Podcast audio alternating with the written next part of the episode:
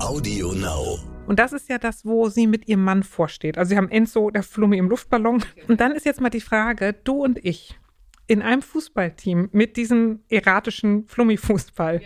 Wo positionieren wir uns? Wo brauche ich dich, damit wir den ins Tor kriegen? Wo brauchst du mich, damit wir den ins Tor kriegen? Und wie machen wir es so, dass er nicht kaputt geht? Oh Mama.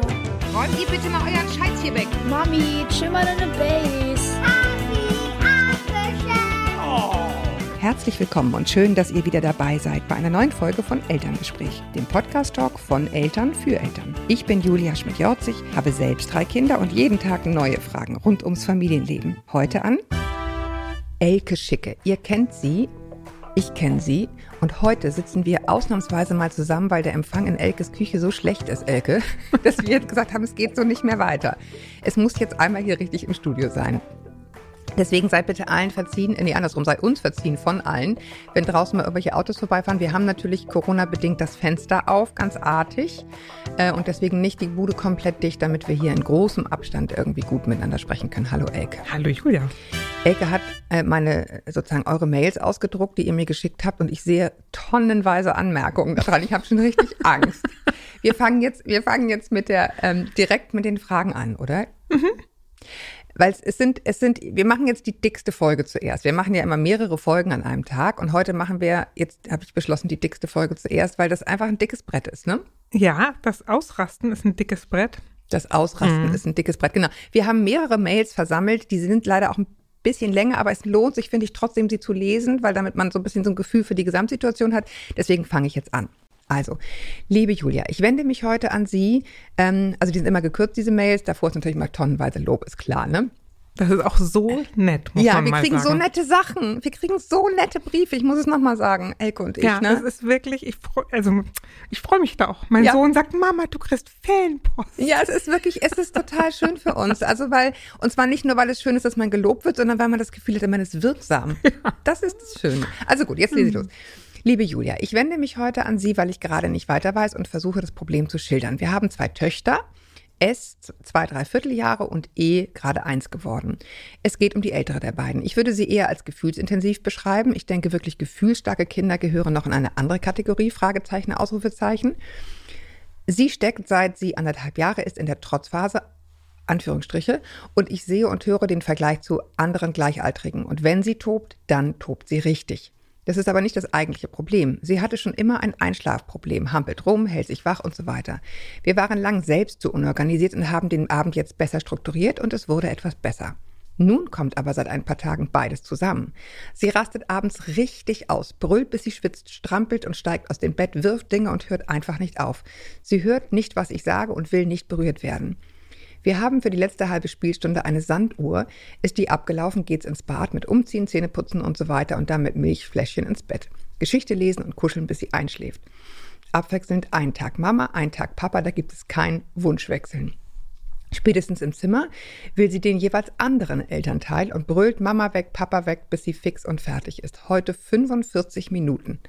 Natürlich schläft sie nach der Aktion schlecht, was sie ohnehin schon tut, und alle sind ziemlich fertig. Aber am nächsten Tag spricht sie ganz normal darüber und sagt, es hat geschrien. Und wenn wir den Abend besprechen, sagt sie auch immer, heute brauche ich nicht schreien oder auf, oder ähnliches. Auf ein Warum kann sie in ihrem Alter natürlich nicht Antwort geben. Darum stelle ich sie an dieser Stelle. Warum? Und vor allem, wie kommen wir da wieder rauf, raus? Ist das normal? Und so weiter und so fort.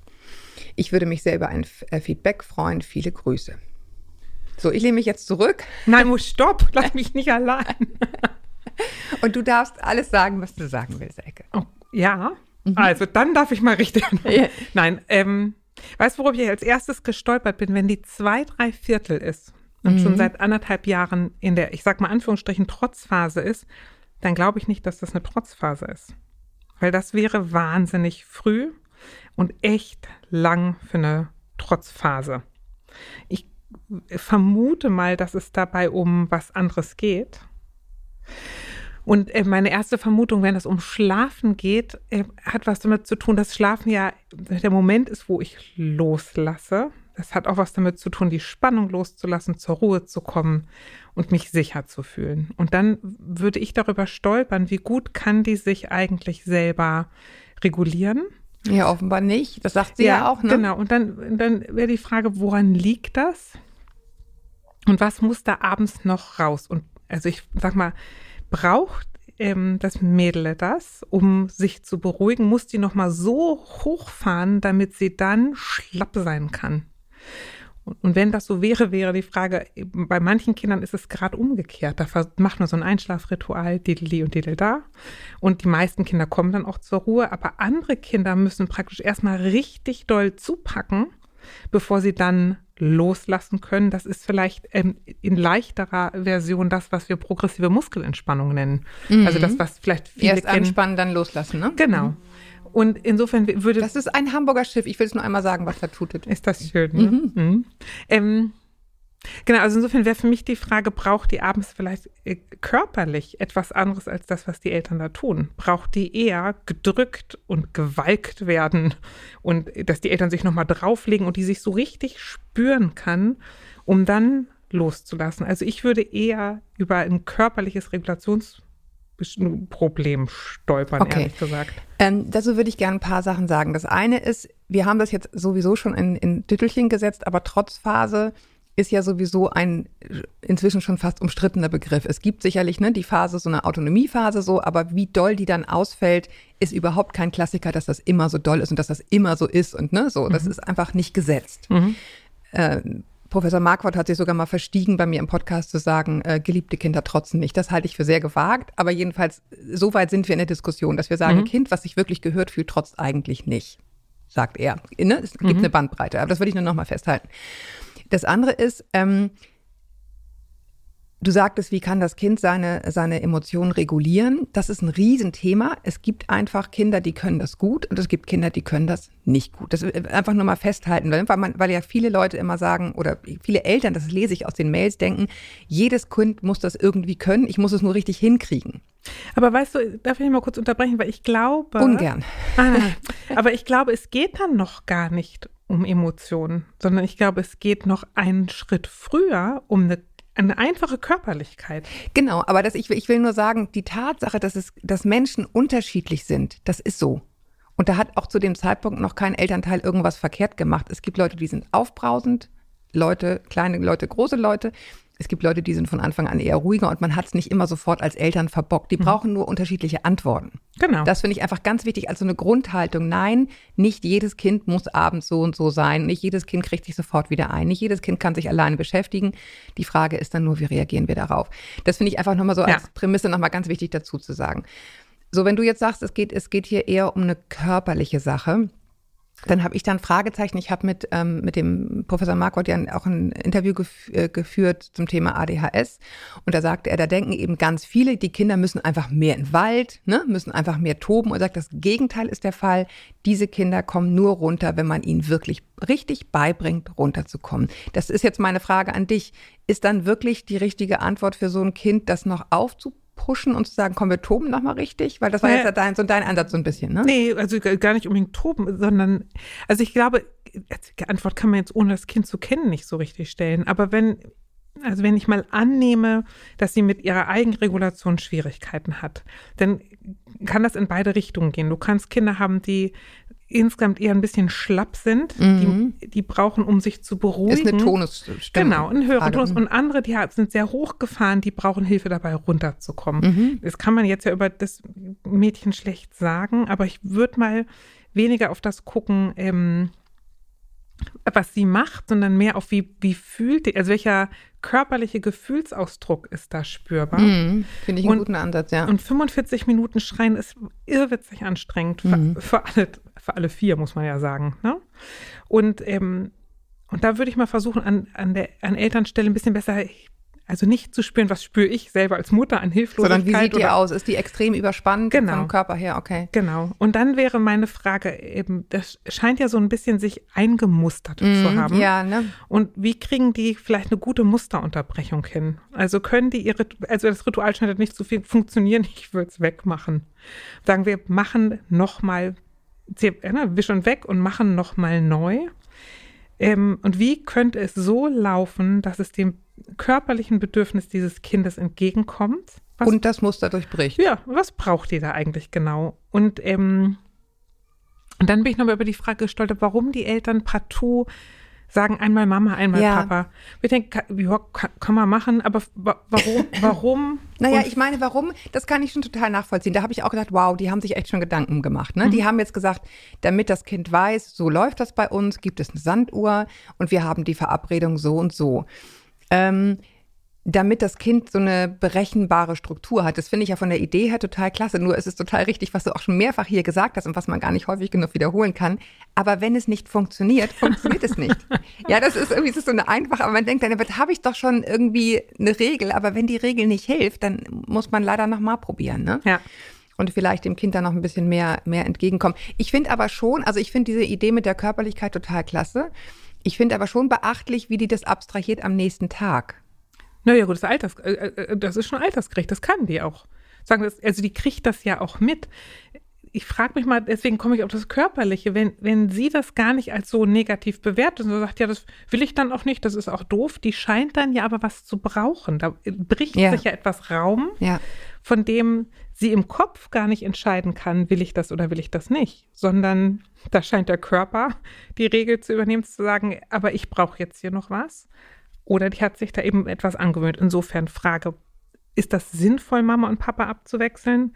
Oder kann man ihr da auch mehr Raum geben und auch fragen, so, wer bringt dich denn heute, also wenn die Eltern Termine haben, ist das so, aber kann man auch fragen, wer bringt dich denn heute ins Bett?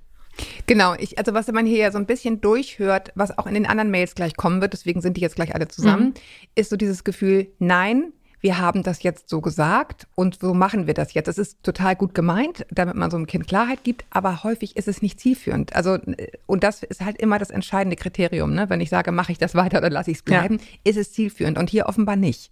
Ja. Also das ist aber gut, für, alle Menschen auf der Welt ist Balance ja unser Dauerthema. Also wo finde ich das, wo ich finde, ich müsste als Eltern Klarheit vorgeben und ich finde absolut, dass Eltern das auch Absolut, genau, ja, müssen. und grundsätzlich wo schon. ist es total sinnvoll zu sagen, ach komm, fünfe gerade sein lassen, ist doch wurscht. Ja, ich weiß nicht, ob ich es schon mal erzählt habe, aber ich finde es, es ist für mich so eindrücklich, wahrscheinlich, weil es mich selber irgendwie auch betrifft. Ich hatte mal eine Freundin, die, die in einen schwer, ganz schweren Burnout äh, geraten ist und die in so einer Sitzung saß, in so einer, also in so einer Gruppentherapiesitzung und ähm, der Psychologe dort sagte dann so, was, was tun Sie, wenn Sie auf Widerstand stoßen? Und dann hat sie gesagt, naja, ich, also ich versuche den dann, also wegzudrücken, sozusagen. Ne? Und dann hat er einfach gesagt, naja, was gäbe es noch? Also was könnte man noch machen? Und das Ende vom Lied war dann einfach beiseite gehen. Und, und ist, für mich ist das echt so ein Aha-Moment in dieser, in dieser Freundin-Unterhaltung gewesen, weil ich dachte, wie häufig am Tag macht man immer Druck gegen den Widerstand, statt einfach zu sagen, ich gehe einfach kurz zur Seite und der unsympathische Herr auf dem Bürgersteig geht einfach vorbei. Und ich lege mich mit dem nicht an, sondern ich gehe einfach kurz zur Seite. Und das hier scheint mir so ein Ding zu sein. sich darüber zu erheben Ja. und sagen, okay.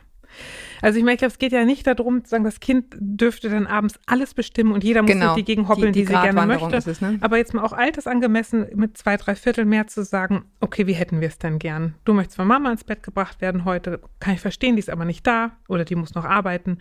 Heute geht's leider nicht, ne? Genau, so ist das Leben halt auch ja, mal. genau. Ne? Oder es geht, okay, gut. Und wie wollen wir es denn gut hinkriegen? Und da würde ich, glaube ich, nochmal versuchen, ähm, nicht das Kind bestimmen zu lassen, aber mehr mit ihr in den Kontakt zu kommen, Mhm. sagen, ist es noch gut? Und auch nochmal versuchen, früher die Biege zu kriegen. Mhm. Also ein bisschen aufmerksam zu werden. Ich finde das ja immer lustig. Ich gehe mit meiner Freundin oft spazieren. Die hat einen Hund, ne? Und ich bin immer ganz ganz erstaunt darüber, wann sie ihren anleint und wann nicht.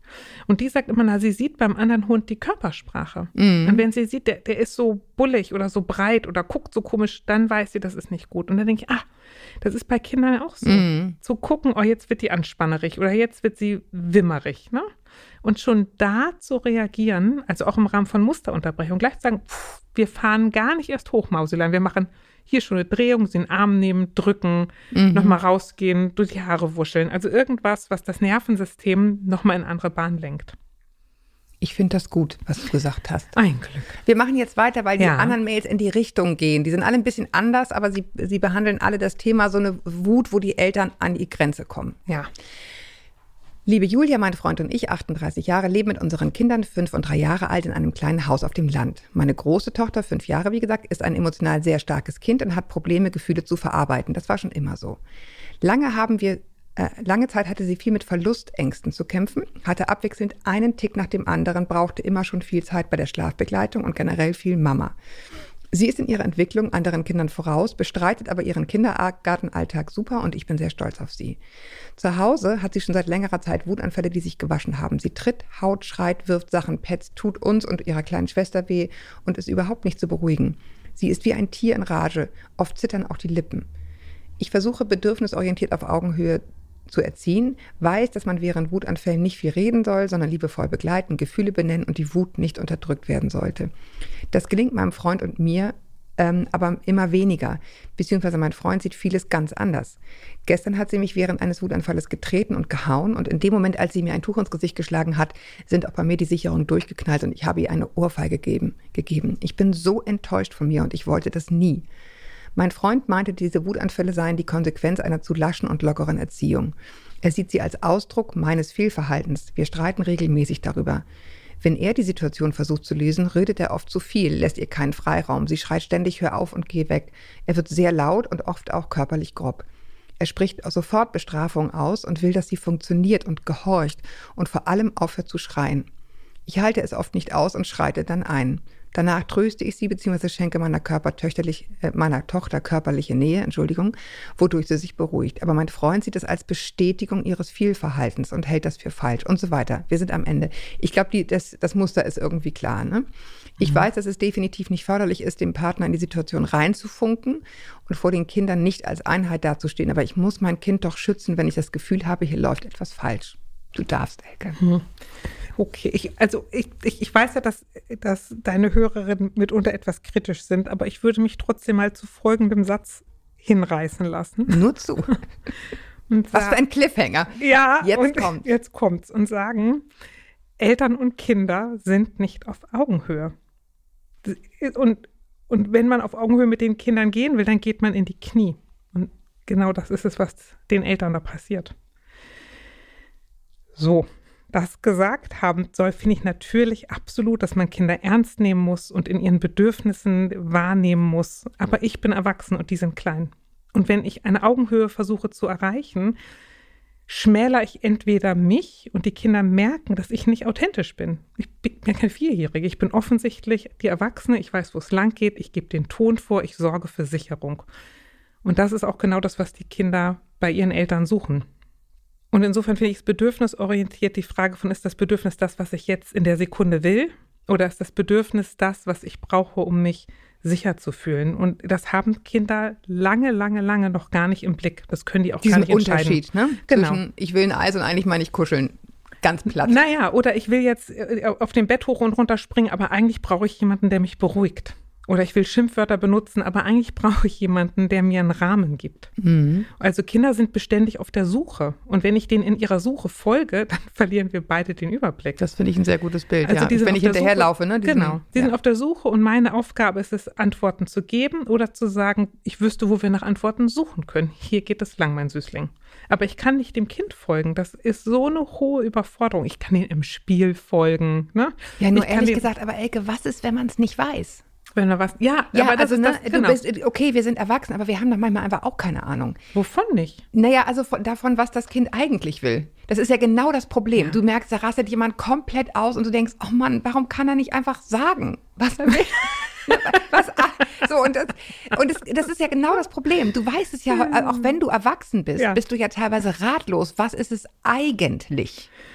Da, okay, aber und geschenkt und trotzdem mal zurück zu bedürfnisorientiert ähm, erziehen, ist ja die Frage, um welche Bedürfnisse geht es? A. Und B, kann es nicht nur um die Bedürfnisse des Kindes gehen. Es muss auch um die Bedürfnisse der Eltern gehen. Und da müssen wir uns irgendwo miteinander einigen. So, jetzt mal zurück zu was ich sagen wollte, nämlich zu, wenn man mit fünf so austickert, dann mhm. würde ich denken. Ja, fünf, ne? Das ist halt auch nochmal echt ein anderer das, Schnack. Genau. Mhm. Dann, dann würde ich mal denken, ist die in etwas gefangen, wo sie nicht rauskommt. Also vielleicht einmal so generell, wenn man sich klar macht, dass wir als menschliches System immer so auf der Suche nach Balance sind, dann haben wir einmal die sympathische Reaktion, das ist, wenn alles aufgeht und wir im Angriff sind und aufmerksam sind und raus in die Welt wollen. Und dann gibt es das parasympathische System, das ist das, was nach vorne geht, schlapp ist, das Immunsystem regeneriert, wo ich zur Ruhe komme und mich einkuschel. So, und mm, die kleine Dame scheint ja viel in so einer überschießenden, sympathischen Reaktion zu sein und gar nicht runterzukommen. Und, und das ist eine gute Frage, weil ich glaube, was da passiert ist, dass ihr Vater in dieselbe Reaktion geht. Deswegen krachen die so aufeinander. Mhm. Und die Frage ist ja so ein bisschen, was kann ich tun, um dem Mädchen zu helfen, aus dieser Spannung rauszukommen? Elke drückt in eine gespannte Hand einen Daumen, die dann nicht mehr gespannt ist. Ich sag, ich sag, das kann ja keiner gucken hier. Elke. Ja, das stimmt. Also, das sind, glaube ich, zwei Dinge für, für Kinder. Die müssen einmal lernen, ihre Gänge auszufahren. Also sagen, wie bin ich, wenn ich richtig doll, schnell und laut bin? Damit müssen die sich gut auskennen. Die müssen sich auch auskennen in, wie ist es, wenn ich ruhig, zufrieden und schlapp bin? Und wie wechsle ich dazwischen hin und her? Und wo merke ich, das wird jetzt zu viel? Und sie hört sich für mich so ein bisschen an, als ob sie das noch nicht so richtig austariert hat für sich. Ja, also ich finde, das klingt alles gut, aber ich frage mich, hilft Ihnen das jetzt? Weißt du, weil hier Mhm. ist ja auch noch eine andere Frage, nämlich die unterschiedlichen Erziehungsstile. Ja. Ähm, und ähm, ja, das ist das eine. Wie, wie weit greife ich ein in das, was mein Partner tut? Und das andere, das wäre mir wichtig, auch in dem Zusammenhang mit dem anderen Kind nochmal anzusprechen. Ich habe das vorhin schon gesagt, es gibt einfach Kinder, die haben wirklich was. Ja. Ne? Die sind nicht einfach nur wütend, weil man sie falsch behandelt, sondern die haben vielleicht was. Die sind vielleicht im Autismus-Spektrum unterwegs oder Ja. die sind ähm, die haben äh, ne, ADHS, natürlich kannst du das jetzt mit fünf nicht so mal eben schnell diagnostizieren, aber die haben eine Anlage dazu oder so. Und das finde ich auch nochmal wichtig zu sagen. Es ist nicht immer nur eine Frage von, wie gehe ich damit, also ist es am Ende dann doch irgendwann wieder. Ja, okay, aber zu aber- wissen, was es ist, finde ich schon auch nochmal, kann ja sein. Also, Also, ich sag mal, was ich, was machen was die dann dann? ein ganz gutes Diagnostikum finde, ist die Frage, wann und wo tritt dieses Verhalten auf? genau, ist es überall oder nur, Genau. Und Mhm. was sie ja sagt, dass, sie, dass das ähm, Kind im Kindergarten ganz gut funktioniert und das ähm, gut bewältigt bekommt. Mhm. Dann wäre die Frage, okay, ist, kostet, ähm, kostet das schon die ganze Kraft des Kindes? und Wollte ich Kann sagen. sie nachmittags nicht mehr oder sehe ich, aha, bei Freunden geht's auch, bei Oma und Opa geht's auch und bei uns halt nicht. und, und bei uns halt nicht, dann würde ich nicht darüber stolpern, dass man ähm, Fachpersonal aufsuchen sollte, wenn, wenn man so ein Verhalten hat und das ist überall. Das kommt gleich noch so ein Fall. Genau, Mhm. dann wäre also natürlich die erste Anlaufstelle die Kinderärztin. Wo, wo, Ja. Wobei ich war, du hattest hier neulich so eine tolle Kinderärztin zu Gast, die fand ich großartig. Aber viele Kinderärzte gucken nicht so sehr auf die Entwicklungsaspekte. So ist es ja. Und dann macht es mal Sinn, ähm, Spezialisten aufzusuchen. Das wären so ähm, Sozialpädiater oder Neuropädiater. Das sind Kinderärztinnen, die sich insbesondere auf neurologische Mhm. Entwicklung ähm, spezialisieren.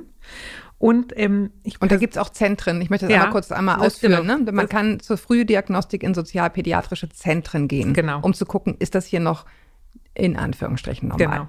Ja. Und, und ich persönlich bin ein total großer Physiotherapeutinnen-Fan. Ich finde, die haben einen super guten Blick auf ähm, angemessene Entwicklung. Also auch zu sehen, was ist noch gar nicht da und weshalb können sich andere Dinge rein physiologisch nicht aufbauen, weil ich immer behaupten würde, bevor wir Emotionen sind, sind wir vor allem erstmal ein Körper, der mit sich selber zurechtkommen muss und den man irgendwie lernen muss zu steuern. Und wenn da der Körper irgendwie noch Schwierigkeiten hat oder dann die Wahrnehmung nicht kongruent ist, also das, was Mhm. ich, das, was ich sehe, ist etwas anderes, als was mein Umfeld sieht. Oder das kommt ja gleich noch, ne? Ich Mhm. bin für Reize viel zu offen.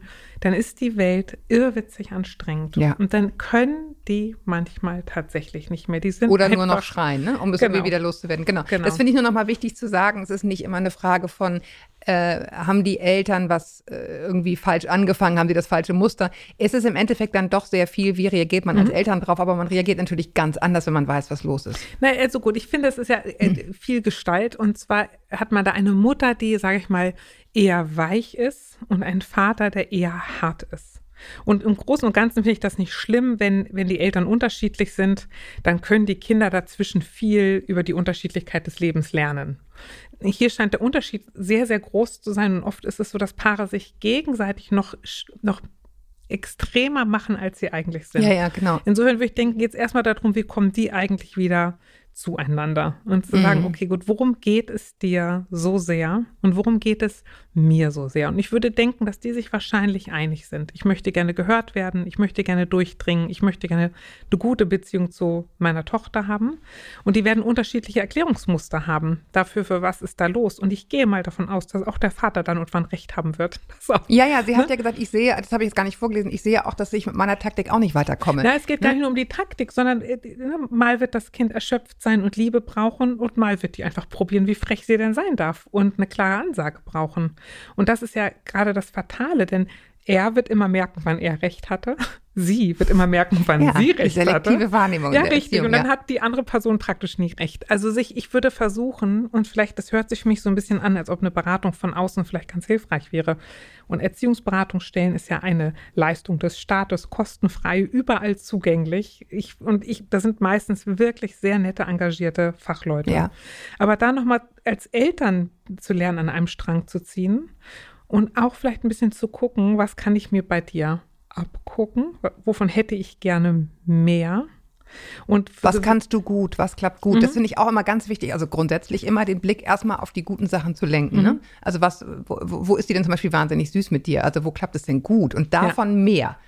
Genau, Ja. genau. Und jetzt mal insbesondere für den Vater, wenn der ähnlich strukturiert ist für seine Tochter und der auch so schnell in eine Aufregung kommt, nochmal für sich zu lernen, aha, wo kann ich früher abbiegen, damit Mhm. auch meine Tochter früher abbiegen kann.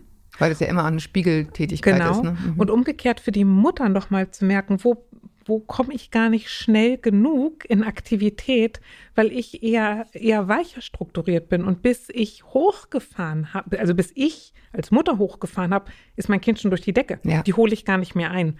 Also hat es ein bisschen was Moment damit zu tun, sich ähm, äh, ein bisschen mehr zu synchronisieren miteinander ein bisschen besser aufeinander einzutunen Mhm. und wacher zu werden. Wo bist, also körperlich, emotional, wo bist du eigentlich? Und das also mit dem Blick aufs Kind.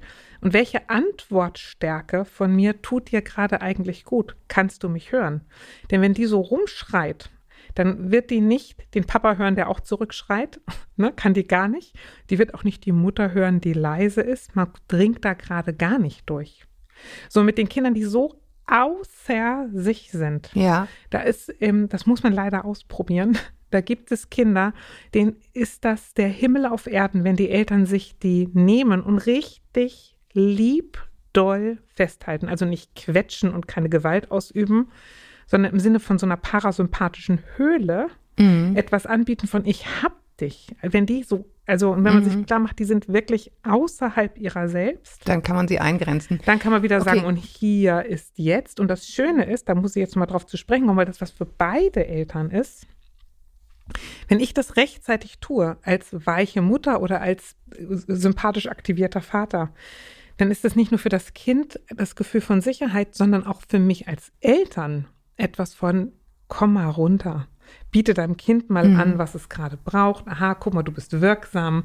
Aha, guck mal, du Genau, hast denn die. Ohnmacht ist ja auch ein, Genau. ist auch ein Thema. Darf ich noch ganz kurz einen total praktischen Tipp äh, loswerden? Mhm. In aller Kürze und total un, äh, unwissenschaftlich. Ich finde, Baustellenkopfhörer helfen sehr gut in vielen Situationen. Wem? Den Eltern. So. Ich, ha- also, ich hatte eine Phase, da haben wir einfach im Auto, habe ich einfach beschlossen, ich kaufe jetzt richtig teure Baumarkt-Baustellen-Kopfhörer und setze die einfach auf. Weil sonst raste ich nur aus, wenn die sich hinten die ganze Zeit Kaugummis in die Haare und sich hauen und anschreien und keine Ahnung. Und das hilft, also es hilft wahnsinnig. Und in, in Wahrheit habe ich es angefangen, als wir ein Schreibaby hatten, weil du, es geht dir ja wirklich auf den Nerv. Und zwar im, also man merkt das richtig, ne, zum ersten Mal, was es bedeutet. Also das ist ein guter, guter Tipp, um selber runterzukommen. Ja, das ist für dich, weil du akustisch reagierst. Und das ist ganz interessant. Gibt ja andere, denen ist das im Gesichtsfeld zu viel, diese Wuselei. Da lohnt es sich, den Stuhl zu drehen. Und es gibt andere Eltern, die können dieses ewige angefasst werden Auch nicht ab, nicht ja. mehr aushalten. Und da lohnt es sich auch so, so wie finde ich ein bisschen Abstand, damit mein, meine körperliche Integrität gewahrt ist. Genau, damit ich überhaupt nett Da- sein kann. Genau, damit ich gut auf dich reagieren kann. Aber ich glaube, der Schlüssel liegt fast immer da drin für Eltern, viel schneller zu reagieren. Und das bedeutet, sich selber super, super ernst zu nehmen und zu sagen, wenn bei mir das Lämpchen angeht, dann muss ich reagieren. Und zwar nicht erst, wenn bei mir das Haus lichterloh brennt und ich meinem Kind eine, in dem Moment. ein Latschen will, ne? sondern auch jetzt mal für die Eltern, die wir vorhatten mit dem Einschlafproblem, jetzt schon zu merken, weißt du was, das biegt gerade falsch rum ab. Ich bin damit nicht einverstanden. Lass uns mal hier lang gehen. Stopp. Ich könnte da jetzt Stunden, ich meine, ich, jetzt musst du, du darfst mich noch nicht stoppen, ich muss noch eine Sache Okay. sagen. Also okay. Das Allerwichtigste würde ich immer sagen, ist nicht Kindern Grenzen zu setzen, sondern das Allerwichtigste ist, ich als Eltern meine Grenze ernst zu nehmen und die meinem Kind zur Verfügung zu stellen, zu sagen, hier ist für mich Schluss. Ja. Das ist viel wichtiger, als meinem Kind zu sagen, wofür mein Kind Schluss ist. Mal Naja, zumal das ja auch im wahren Leben so ist. Die, ne, der, die eigene Freiheit hört da auf, wo die des anderen anfängt. Ja, das aber es hat was und ich habe das Recht. Ich, das ist eine authentische Reaktion auf mein Kind und mein, mein Sohn kann bei mir Authentizität und Grenzen wahren lernen. Der kann sich abgucken, so achtet man gut auf sich. So kann man gut Stopp sagen, so kann man gut sagen, das ist mir zu viel, so macht Papa das. Aha, so geht's. Das ist nichts, was ich sprachlich über den Kopf Nee, erziehe. nee, nee, genau. Ich kann da noch viel mehr zu sagen. Ich weiß. Ich, weiß, ich habe schon versucht, sehr auffällig Luft zu holen, weil wir noch eine Mail haben. Und ich habe gerade beim Durchlesen einmal gedacht, oh, die ist aber lang. Aber es ist auch so komplex. Ich versuche es irgendwie einzukürzen. Liebe Julia, mein Mann und ich sind Eltern von drei wunderbaren Söhnen, acht, fünf und zwei Jahre alt und seit zehn Jahren verheiratet. Mein Mann wurde in Mexiko geboren, ist dort aufgewachsen und unsere Kids wachsen zweisprachig auf. Seit der Geburt unseres zweiten Sohnes kommen wir an unsere Grenzen. Unser Sohn, ich nenne ihn mal Enzo, ist liebenswert und schlau, aber auch sehr fordernd und kostet uns viel Kraft und Energie. Ich äh, paraphrasiere Ja. ein bisschen, wie du hier siehst. Ja? Äh, unser Sohn zeigt oft impulsives Verhalten und hat eine sensorische Verarbeitungsbesonderheit. Klammer auf, er reagiert sehr stark auf Reize und kann diese dann nicht angemessen verarbeiten. Er hat vermutlich ein angeborenes Körperspannungsthema, hatten wir vorhin alles schon, ne? Äh, und kann seine muskulären Kräfte nicht immer sinnvoll einsetzen und dosieren. Ich bin bei ihm, ich bin mit ihm bereits bei einer tollen Ergotherapeutin, übrigens auch, ne? neben Ja. Krankengymnasten, super erste Adresse. Und sehe auch schon Fortschritte in Anführungsstrichen. Enzo weist in einigen Bereichen motorische Defizite auf, ihm fallen häufig Dinge runter und so weiter und so fort. Wenn er sich ungerecht behandelt fühlt, wütend und frustriert ist, schubst er oder haut er oder drückt so überschwänglich seine Freunde, Freude aus, dass er zum Beispiel seinen kleinen Bruder umarmt und fast erdrückt, der dann wiederum in eine ablehnende Haltung ver verfällt. Enzo verteilt in Stresssituationen, und davon gibt es einige, denn alles versetzt ihn in Stress, auch verbale Provokationen und Schimpfwörter. Auf der anderen Seite ist er aber auch hochempfindsam. Seit seiner Geburt bin ich seine erste Bindungsperson und das ist manchmal ganz schön anstrengend. Die Bindung zu seinem Papa ist nicht, leider nicht sehr intensiv und konfliktbehaftet. Enzo wollte von Anfang an lieber zu Mama als zu meinem Mann und ich glaube, dass dieses Verhalten meinen Mann sehr verletzt hat. Ähm, mein Mann und ich hatten bei einigen Erziehungsfragen schon immer unterschiedliche Auffassungen und ergänzen uns in vielen Punkten. Jeder hat seine Stärken. Aber bei dem Thema Gewalt und Bestrafung gehen unsere Einstellungen weit auseinander. Wir sind beide in sehr autoritären Scheidungselternhäusern aufgewachsen und mein Mann wurde früher von seiner Mutter mit dem Gürtel gezüchtigt, in Anführungsstrichen. Ich selbst habe mit meiner Schwester sexuellen Missbrauch durch unseren Vater erlebt und dieses Trauma zum Glück, wie ich finde, gut verarbeitet. Aufgrund dieser einschneidenden Erlebnisse haben mein Mann und ich sehr unterschiedliche Arten, unsere Kinder zu erziehen. Mein Mann liebt den eher autoritären Stil, ist, ihm ist Disziplin und Gehorsam sehr wichtig und er fühlt sich verpflichtet, vermeintliche Provokationen durch Strafen zu unterbinden. Und ich habe mich entschieden, unsere Kinder so gewaltfrei wie möglich zu erziehen und gebe mir große Mühe, schimpfen und schreien und vor allem jede Form von körperlicher Grenzüberschreitung zu vermeiden, wo es geht. Das gelingt mir natürlich nicht immer. Mein Mann konzentriert sich eher auf vermeintliches Fehlverhalten und nicht auf sein, auf, und nicht auf ein nicht gesehenes Bedürfnis, das meist dahinter steckt. Ich kürze es jetzt ab. Ich habe schon oft das Gespräch mit ihm gesucht und er hat mir zu verstehen gegeben, dass ich mir viel zu viel gefallen lasse von Enzo und dass wir konsequent streng sein sollten. Auch im Kindergarten eckt Enzo manchmal an und wird von seiner Erzieherin bisweilen sehr stark geschimpft, weil er mit seinem Freund so viel Quatsch macht. Er wurde sogar mehrfach unsanft am Arm gezogen und gepackt, wie er mir neulich sehr traurig berichtete. berichtete. Das finde ich inakzeptabel und ich habe das Gespräch bereits mit der Erzieherin gesucht. Bin ich bei dem Thema Gewalt in der Erziehung zu sensibel, weil das Thema bei mir vorbelastet ist? Oder habt ihr ein paar Denkanstöße dazu? Also soll ich erst mal sagen, von dem, was ich da höre, sind Kinder wie Enzo fast meine Lieblingskinder. die, äh, die, die lösen in mir so ein starkes, ähm, freundliches, lächelndes Mitgefühl aus. Also sind ja so kleine Flummis, die unterwegs sind. Ne? Ähm, und Na, ich, ich glaube, die lösen bei mir auch was aus, weil ich denke, die geben sich links und rechts so viel Mühe und die sind immer mit so viel Leidenschaft bei der Sache und hauen ständig daneben. Ich musste immer so an Puh der Bär denken, an Tigger, an diesen wirklich entzückenden Tiger, der ständig Krawall macht, aber einfach so liebenswert ist. Ja, aber das ist ja der Kummer, ne? Ja, Von das ist der Eltern Kummer. Dann. Das Das, ist ist, der Kummer. Man spürt das ja als Eltern. Dieses Genau, das- Bemühen und das ist Ja. immer zu viel. Man muss ja nicht sagen, warte, stopp, nicht Ja. so doll. Und oh, Aber darum finde ich das total toll. Also zumindest was bei mir ankommt, ist, dass die Mutter Enzos Fan ist. Ja. Und solche Kinder brauchen dringend einen Fan. Bei normalen Kindern denke ich, na gut, die Eltern können sich mit dem Fernsehen auch so ein bisschen zurückhalten. Aber solche Kinder brauchen echt einen Fan und eine Fürsprecherin und jemand, der weil sie es schwer haben. Genau, und auch jemand, der sagt, ich sehe das, was dahinter ist. Und ihr seht von mir aus das, was in eine Büchs geht. Aber dahinter steckt ein gutes Herz und richtig viel Bemühen. So, ich finde das super, dass er eine Ergotherapeutin hat. Vom, vom Lesen habe ich gedacht, ob vielleicht eine Physiotherapie noch ganz gut dazu ist, weil Ergo eher an diese Feinmotorik geht. Da hört sich ja an, als ob er auch in der Großmotorik noch so ein bisschen zu Fuß unterwegs Ja. ist. Was da manchmal ganz ähm, toll ist, und es kommt ein bisschen darauf an, ob man sowas in der Gegend findet, aber das ist Psychomotorik. Und psychomotorische Gruppen sind Kindergruppen, die, also es ist manchmal von Physiotherapeuten oder Sportlehrern gemacht, die so ganz viel emotionales Bewegungsspielen machen und wo die Kraft der Gruppe genutzt wird, zu merken, wie fühlt sich das an, was mache ich da. Die zum Beispiel, ähm, das machen auch Physiotherapeuten manchmal, aber sich so unter große Säcke legen können und die anderen Kinder können draufkrabbeln und die mal so richtig Dürfen. die Gänge ausfahren dürfen Ja, genau, dürfen, und das merken gerade, ja. können, was ist hier los und was bedeutet das im Zusammenspiel mit anderen Kindern. Und das ist nicht so ein psychotherapeutischer Zugang, sondern ein sehr lustvoller, spielerischer, kräftiger Zugang. Also das könnte ich mir bei einem Kind wie Enzo total gut vorstellen und den nochmal richtig ins Schaffen zu bringen. Also schwere Sachen tragen lassen. Da, wo er mit dieser großen Motorik, die noch so ein bisschen paddelig ist, erfolgreich sein kann und merken kann, ich kann was, ich schaffe was, guck mal, hier bin ich. Also wie schaffe ich für jemanden wie Enzo Erfolgserlebnisse? Und, ähm, und ich würde mir wünschen, dass ähm, der Papa, und zwar jetzt nicht nur theoretisch, sondern allen Ernstes mal folgendes Experiment macht.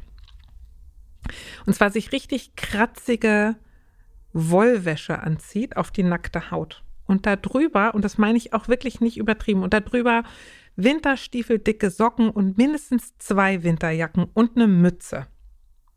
Und, und damit mal so ein, zwei Stunden rumläuft und dann eine gesittete Diskussion mit seiner Frau führt. Versucht zu führen. Ich, also ich halte immer viel davon, sich mal klar zu machen, wie fühlt sich so ein Kinderkörper an? Na, wie ist das, wenn Der ich ständig außer sich ist. Ne? Ja, wenn ich zum einen innerlich so hypersensibilisiert bin, aber äußerlich so dick wattiert. Also ich finde das logisch, dass der selber sehr, sehr zart ist und merkt, was ihm zu viel ist und dann aufgeregt wird und nicht merken kann, wie doll er an anderer Stelle ist. Das hat man manchmal, wenn man Leuten die Hände drückt. Also ich Und drücke. man denkt, ah! Ja, weiß, genau. Ja. Genau. Und, und mir sagen die Leute immer, Frau Schicke, Sie haben aber einen männlichen Händedruck. Ich, ich finde den erfrischend. Ich bin, ich bin manchmal ersta erstaunt darüber, dass Leute das so empfinden könnten. Aber sich klar zu machen, wie, wie muss Wie fühlt dem dieses das Kind gehen? sich in seinem Körper, ja. Und wenn dem das so Aber- geht, wie muss ich auf den zugehen? Mal in, besonders für den Vater, der sich so abgelehnt fühlt. Ne? Ich finde das eine große, große Leistung von Eltern zu sagen, ich liebe dich für dich und nicht damit du mich liebst. Das ist schwer. Nee, aber das ist ja die Verzweiflung dieser Mutter Elke. Ne, die Ja. Mutter hat, also würde ich mal sagen, hat sich sehr darauf zubewegt und ja, natürlich bin ich davon überzeugt, dass ihre persönliche Geschichte dabei eine Rolle spielt. Mhm. Alles andere wäre ja Wahnsinn. Bei uns allen spielt unsere persönliche Geschichte eine Riesenrolle. Und es ist gut, dass sie das auf der Pfanne hat und sagt, wahrscheinlich bin ich deswegen ein bisschen zu Ne, zu wenig, zu weich, zu keine Ahnung. Aber ja, natürlich, äh, Mhm. was, was können wir sonst sein als das, was wir sind? Ähm, aber ihre, ihre, ihre Verzweiflung ist ja, dass sie mit diesem Ansatz eben gar nicht zu ihrem Mann durchdringt, Mhm. der eher patriarchalisch organisiert ist innerlich und, und denkt, das muss aber sozusagen, das muss jetzt so laufen. Und das ist so schade. Ja, häufig dass dieses, ne, du, du machst das zu lasch, ist ja klar, wenn du das so machst. Und meine Antwort wäre, da hilft echt nur Wissen. Ne? Also so ähm, wissen, was ist das eigentlich? Mhm. Wissen, was kann dieses Kind? Das ist so wie mit äh, Trotzphase. Ja, die, sozusagen, der ist gar nicht empathisch. Ja, kann er noch gar nicht mit zwei. Muss man einfach wissen. Mhm. Ja, Und aber da muss man auch nicht sauer sein, wenn es nicht empathisch ist, weil Aber es deswegen sage ich ja, nicht. der soll sich mal in so eine Körperlichkeit hineinbegeben, Ja, ja. um mal zu spüren, ach so, wenn das so ist. Und ich glaube, über das eigene Spüren wird man häufig viel freundlicher. Über das eigene Spüren von, okay, der gibt wirklich sein allerbestes, der kleine Bub, und kann nicht mehr. Aber ich habe ja auch gehört, dass, dass sie denkt, der Vater fühlt sich abgelehnt und Ja, ausgeschlossen. finde ich auch. Mhm. Ja, genau. Und das, das ist auch nicht schön als Eltern. Mhm. Ne? Und aber das macht ja elterliche Liebe aus. Also Liebe unter Erwachsenen ist, du liebst mich, ich liebe dich, dann sind wir uns einig. Eltern-Kind-Liebe funktioniert genau so. Egal, was du tust und egal, ob du mich gerade bekloppt findest oder nicht, ich liebe dich. Und da brauchst du nicht dran zweifeln, das kannst du auch nicht weg oder kaputt machen. Und auch so ein bisschen Aber Vertrauen. dazu brauchst du Stärke, ne? Ja, ein bisschen Vertrauen zu fassen, unsere Zeit wird kommen. Und je mehr ich als Vater die sichere Bindung zwischen Enzo und Mutter unterstütze, desto mehr Vertrauen kann Enzo auch in mich entwickeln. Ich möchte mal als kleinen Klammerexkurs sagen, das ist das, was vielen getrennten Eltern nicht gelingt. Ne, zu sagen, ich, ich verzichte auf etwas, was mein Recht ist und was ich gerne haben möchte, für dich. Und, und es ist eben, nochmal zurück, das ist nicht auf Augenhöhe. Eine Eltern-Kind-Beziehung ist nicht auf Augenhöhe. Ich, für Eltern ist es gut, in der Lage zu sein, mehr geben zu können und mit der Belohnung warten zu können, bis er größer ist und das besser kann. Ja. Ab davon finde ich auch, dass das, was der Vater mit reinbringt, nämlich ähm, Disziplin, hat sie gesagt, und Sorgfalt, ne? Das sind total tolle Eigenschaften im Leben. Und die braucht man auch. Wenn ich das nicht mitbringe, wird hakelig. Und die anderen beiden Söhne scheinen ja auch gut auf ihn zu reagieren. Also auch da wie bei den anderen Eltern, wie können die Eltern aufeinander zugehen und sagen, das, was du mitbringst, diese Disziplin reinzubringen und diese Sorgfalt, wo tun die Enzo tatsächlich gut? Wo kann er da echt was von dem mitnehmen? Aber weißt du, ich glaube, dieser, ich würde dann noch einmal gerne auf diesen Wissenstransfer Mhm. auch gehen, weil, also das äh, habe ich, äh, glaube ich, jeder durch irgendwie in seiner äh, Beziehung, wenn man Kinder hat, wo dann irgendwie mal größere Themen sind. Du selber kannst dir den Mund fusselig reden und der andere im Übrigen auch Mhm. einem gegenüber genauso. Wenn es eine andere Person sagt, ist es einfach nur was anderes. Mhm. Also mein ganz praktischer Vorschlag wäre, wenn sie es schaffen könnte, ihren Mann zu überreden, dass er zwei, dreimal mitgeht zu dieser Ergotherapeutin, dann hört er die Dinge mit Sicherheit anders von dieser Frau als von seiner eigenen Frau. Jetzt noch eine Werbung in eigener Sache. Registriert euch gern kostenlos bei Elternclub auf unserer Website. Ihr bekommt dann Woche für Woche passende Inhalte von Schwangerschaft bis ja alle möglichen Themen rund um Kinder bis zu drei Jahren. Ihr erhaltet dort die Möglichkeit, euch in der Community auszutauschen, könnt Expertenvideos sehen und euch Expertenrat einholen. Für die, die sich jetzt anmelden, gibt es exklusive Willkommensangebote, Aktionen und Rabatte auch mit Partnern oder auch bei Partnern. Exklusive Teilnahme an Gewinnspielen gehört natürlich dazu und die wechseln monatlich. Wir freuen uns über eure Anmeldung. Bis dahin, adieu. ja. Wenn er es hören möchte. Das kann sein, aber ich finde es zumindest eine Chance, ja. Oder einmal mitzunehmen zu, weiß ich nicht, zur Kinderärztin oder so. Also äh, häufig denkst du ja, hä, das habe ich doch schon vor einem Jahr Mhm. zu dir gesagt. Und nur weil jetzt der und der das zu dir sagt, ist auf einmal irgendwie Joggen das Allertollste, was immer es halt auch Ja, ja. irgendwie ist, ja. Aber es ist eben von einer anderen Person, könnte sein, Ja. dass, dass sie nochmal mehr, mehr Also ich glaube, der Vater springt mich so an, genau das, was du sagst, dass man den im Gefühl irgendwie packen muss. Ich habe bei dem Enzo daran gedacht, ob die Mutter nicht mal ein Flummi nehmen kann und den in einen Luftballon tut. Und dann den Luftballon. Hey, wie soll das denn gehen? Ja, das geht. Den kannst, drückst du auf. Den Gummi, Muss aber sehr geduldig dafür nein, sein. nein, das wäre geht, das geht total gut. Okay. Also Flummi rein in Luftballon, Luftballon aufpusten. Und wenn man, das macht Kindern übrigens total Spaß, wenn man den Luftballon dann durchs Zimmer wirft, bewegt der sich total wild. Keiner weiß, wo der hinrollt. Man kann es überhaupt nicht vorhersehen. Der macht irgendwie irgendwas. Und das ist ja das, wo sie mit ihrem Mann vorsteht. Also sie haben Enzo, der Flummi im Luftballon. Und keiner weiß, wohin, wohin geht's jetzt. Und ja. dann ist jetzt mal die Frage, und bei dem Vater als Mexikaner nehme ich an, dass er Fußball liebt, ne? Gute Frage, du und ich in einem Fußballteam mit diesem erratischen Flummi-Fußball. Ja. Wo positionieren wir uns? Wo brauche ich dich, damit wir den ins Tor kriegen? Wo brauchst du mich, damit wir den ins Tor kriegen? Und wie machen wir es so, dass er nicht kaputt geht?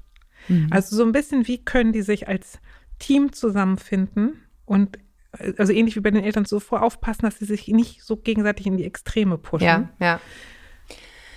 Ja, ja und also mir hat neulich eine Mutter geschrieben, ähm, wenn das jetzt so ist, dass mein Sohn das und das hat, ähm, werde ich dann jemals wieder ein fröhliches Leben haben oder haben wir jetzt immer irgendwie ein Problemkind und so weiter und es wird alles nur mühsam und anstrengend. Also natürlich ja. Natürlich wird man äh, wieder ein fröhliches Leben haben und keine Ahnung, äh, auch wieder seine Freiheiten. Aber ich finde, man muss schon auch der Wahrheit halber sagen, wenn du ein Kind hast, was wirklich fordernd ist auf ganz vielen Ebenen, dann ist das schon richtig, was du auch ganz am Anfang gesagt hast, solche Kinder brauchen lebenslange Fans, weil die werden wahrscheinlich viele Schwierigkeiten auch an anderen Orten haben. Und es ist gut, wenn immer jemand da ist, der das einschätzen kann und der für sie da ist. Und dazu gehört, dass man extrem für sich sorgt als Mutter. Ja, aber ich möchte deiner Hypnose widersprechen. Viele von den Kindern, würde ich mal sagen, haben so Startschwierigkeiten. Genau, manchmal erübrigt sich das auch. Genau, aber, aber ja. die, die haben auch etwas in sich, was so großartig ist. Und das wird meistens ein richtig gutes Ende nehmen. Absolut. Aber ich trotzdem, ich muss da, da muss ich ein bisschen drauf rumreiten, weil das bin ich ganz sicher, aber nur, wenn wir es schaffen, als Eltern uns in der Kraft zu lassen. Ja. Ja. Und, und, und uns nicht völlig verausgaben in den ersten ja, fünf Jahren. Absolut. Das, absolut. Weil das Ding ist ein langes, ist ein langer Ritt und man muss für sich sorgen, damit man das, diese nicht Augenhöhe geben kann. Dieses Ich stehe über den Dingen, ich bin für dich da, auch wenn du zum hundertsten Mal auf dem Schulhof eine Schlägerei angefangen hast. Ich habe dich trotzdem lieb. Genau. Ne? Und Dafür wir kriegen das auch hin. Und zwei mhm. Dinge. Unterm Strich, was die Kinder hören müssen, und dann können alle möglichen Unfälle mal passieren, ist, ich habe dich lieb, so wie du bist, bist du genau richtig. Und ich habe dich lieb auch noch in fünf und zehn und in 20 Jahren. Du musst da nicht drum fürchten. Punkt. Deswegen kann man trotzdem mal sauer sein und auch mhm. mal aus der Hose springen. Aber die Grundnachricht darf nicht in Frage gestellt werden. Und ich glaube, das ist das, was ich von der Mutter so höre, dass sie Sorge hat, dass der Vater diese Grundnachricht in Frage stellt. Und da kann man sich gut drüber unterhalten, weil ich annehme, dass er das sicher nicht, sicher nicht möchte. Ja, ja. Und das ist eine gute Frage. Und auch nochmal zurück, nämlich zu der ersten Mami, die, wenn der Vater so sauer wird, danach das Kind tröstet gesagt habe, habe ich nochmal gedacht, lieber nicht, lieber Echt? kurz, ja, lieber kurz ah. durchatmen, ja, stopp. Und den Papa bitten, das Kind zu trösten. Die hatten Krawall miteinander. Da. Genau, das geknackt. ist häufig dann dieses Außen vor Ding. Das hattest genau. du ja genau. auch schon angesprochen. Ne? Dann der, der, sozusagen, die halten immer zusammen und ich bin immer außen genau. vor. Ja. Und da lieber zu sagen, okay, weißt du was, wir warten jetzt mal kurz und ich, ich überbrücke aber das kriegst du und Papa, das werdet ihr gut hinkriegen und ihm die Chance geben, wieder in was Positives mit seiner Tochter einzusteigen, weil es da heilt, wo es vielleicht so ein bisschen knitterig geworden ist. Das ist ein schönes Schlusswort, ja. Wir machen jetzt Schluss. Das waren wirklich drei lange Mails. Aber ich fand die irgendwie so verwandt, ähm, ja. dass ich dachte, die müssen wir jetzt irgendwie zusammenpacken, auch wenn es ein bisschen länger war. Äh, also da die, ich höre die ganze Zeit die U-Bahn und die, die Boote irgendwie hier vor der Haustür, also verzeiht, aber es ist Corona Wir sind das gar nicht mehr gewohnt, ne? Nee, wir, echt, wir hocken immer allein in unseren Büros oder Küchen, aber jetzt ist es schön hier Den mit heimeligen Corona-Schimmel gewöhnt, ja, genau. Ne? genau, heute mal nicht in Jogginghose. Also Elke, vielen Dank, äh, dass du, dass du hier warst. Ich danke euch da draußen fürs Zuhören. Schreibt uns gern weiterhin fleißig an podcast.eltern.de. Ich habe schon ein paar Mal gesagt, ich kann nicht mehr auf alles persönlich antworten. Leider, das schaffe ich nicht. Aber die Sachen, die wir sozusagen hier in die Sendung nehmen, die beantworten wir natürlich weiterhin. Also schreibt uns weiterhin mit euren Fragen und auch weiterhin gerne mit Lob. Macht ja Spaß. Freuen uns auch über Sternchen bei iTunes oder wo immer ihr positive Bewertungen hinterlassen könnt. Und bis wir uns wieder hören, haltet den Kopf über Wasser. Ahoi aus Hamburg. Tschüss.